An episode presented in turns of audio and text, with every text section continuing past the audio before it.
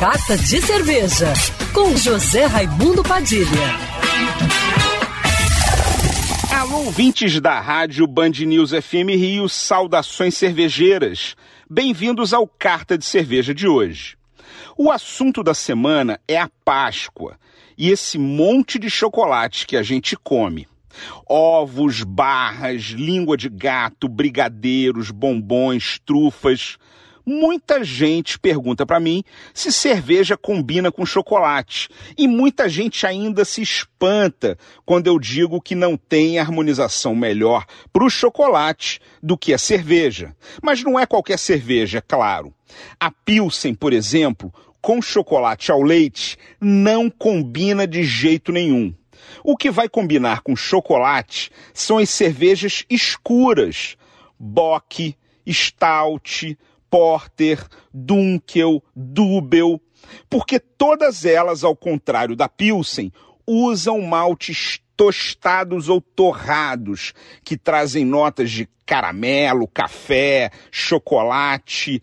Essa é a chave da questão. A torrefação do malte utilizado na receita, que assemelha elas do sabor do chocolate e faz a combinação ficar perfeita.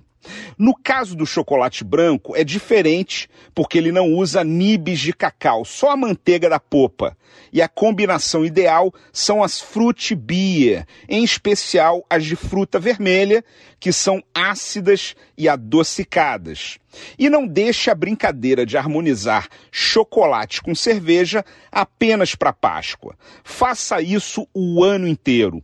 Não precisa ser somente os ovos de Páscoa. Pode ser um belo fondue, brownie, petit gâteau, até uma pizza de brigadeiro ou creme de avelã vai muito bem com uma cerveja stout.